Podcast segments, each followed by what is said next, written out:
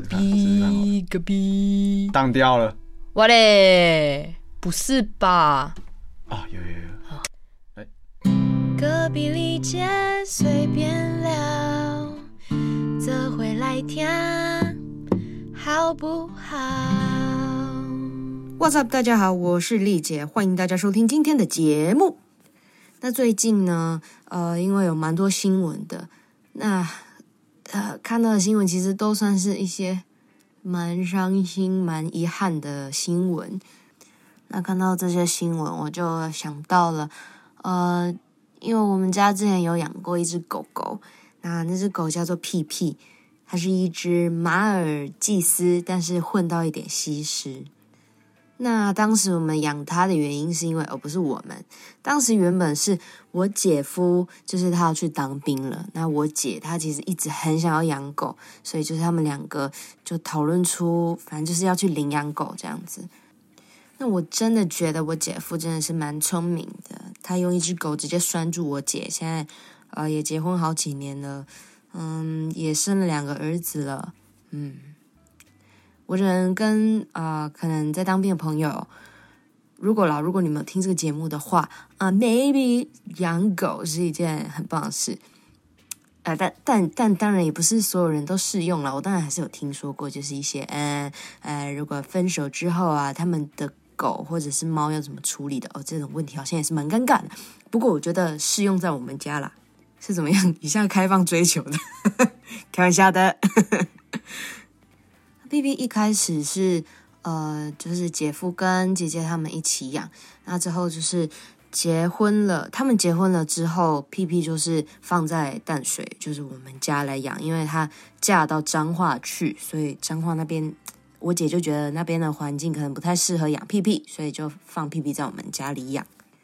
那屁屁它是一只胆小、个性呢有一点点傲娇，又有一点点孬。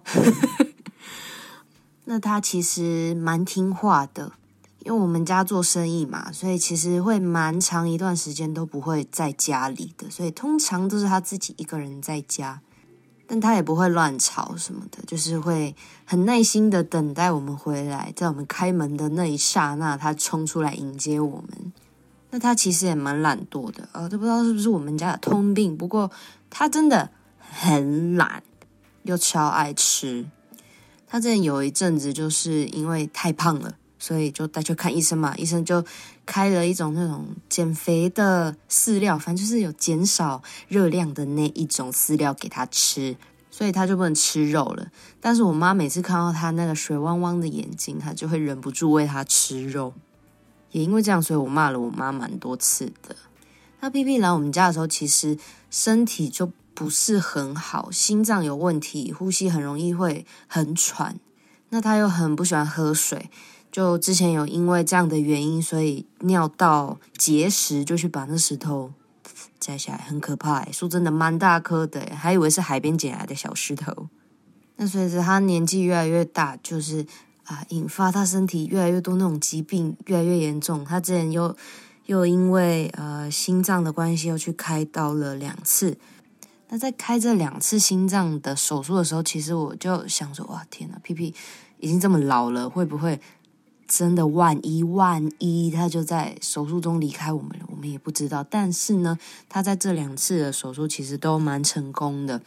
但就在开完心脏手术之后，过没多久，我印象非常深刻，因为那天我记得是呃刚比完《森林之王》的那一年，要去看幼教老师的演唱会。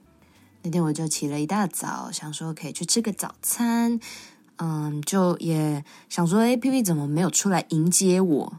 也没有看到他懒懒的趴在沙发上之类的，我就顺口问了一下我妈。我妈就说：“ P P 现在躺在他的房间，我就去看一下。”但我看到的时候，，P P 已经是没办法呼吸了，他感觉已经快喘不过来了。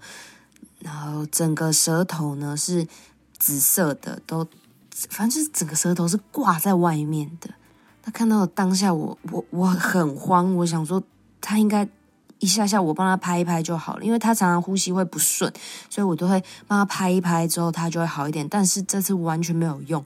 当下真的会慌到不知道该怎么办，我就赶快去问了我妈、我哥，反正在场的各位，大家都不知道该怎么办。那那天非常尴尬的是礼拜天，礼拜天通常医院都不会开，加上淡水的兽医院其实也没有很多家，所以我就上网找了很多很多，反正就是找到了，终于有一家礼拜天有开，那那个时间也有开的，但是在竹围，我过去可能还要十几分钟。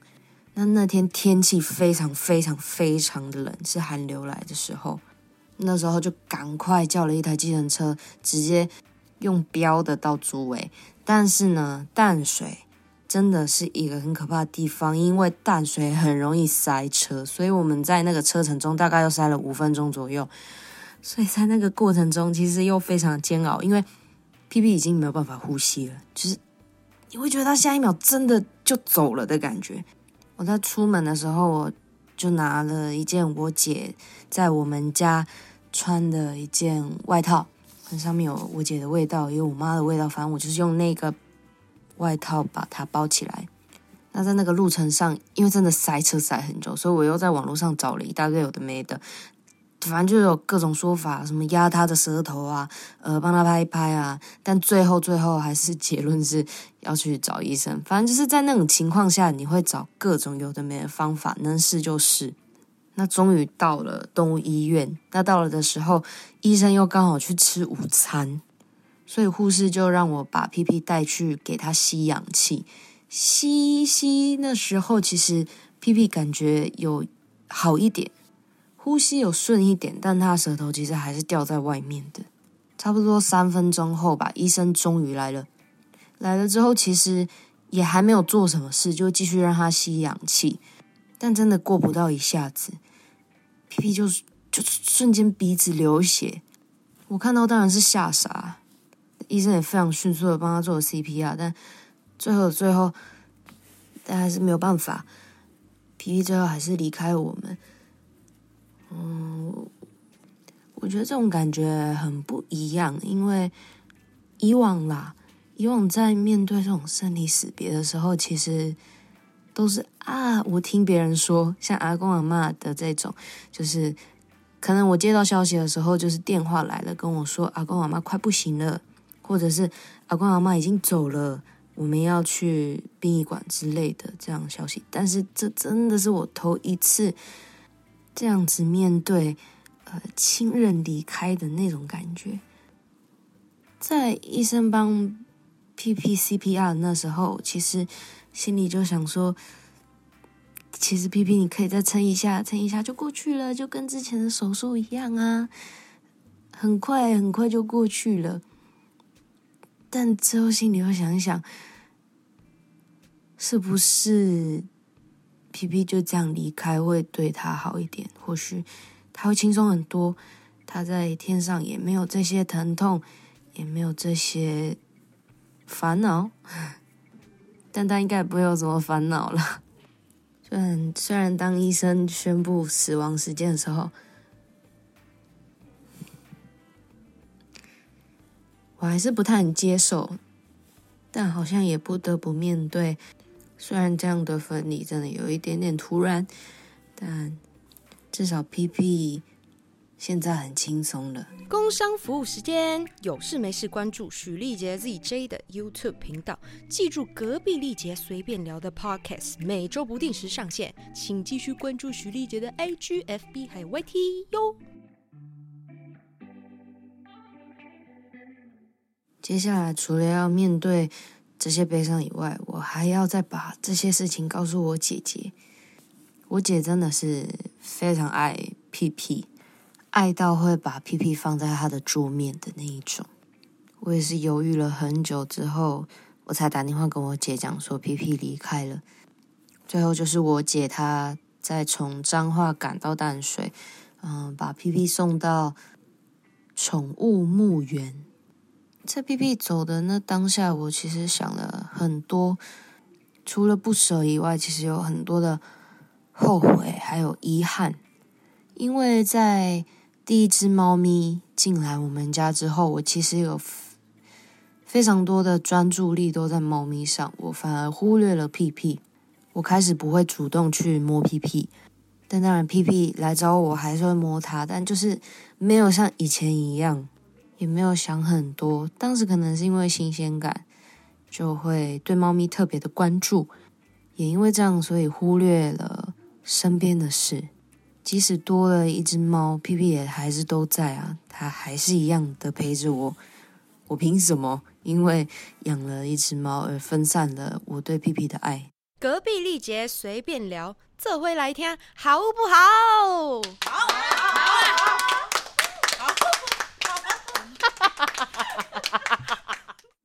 我觉得很悬的，就是在屁屁离开的前几天，我姐她就是传讯息跟我说，她很想屁屁，请我帮她拍一个屁屁的影片。那我那时候就想说，好，顺手拍一下，也是。摸屁屁啦，摸一摸之后，我就觉得好了好了，差不多了。但感觉有一点像是敷衍，就是交功课的感觉，再把那个影片给我姐。但没有想到，那影片就是我记录屁屁的最后一个影片了。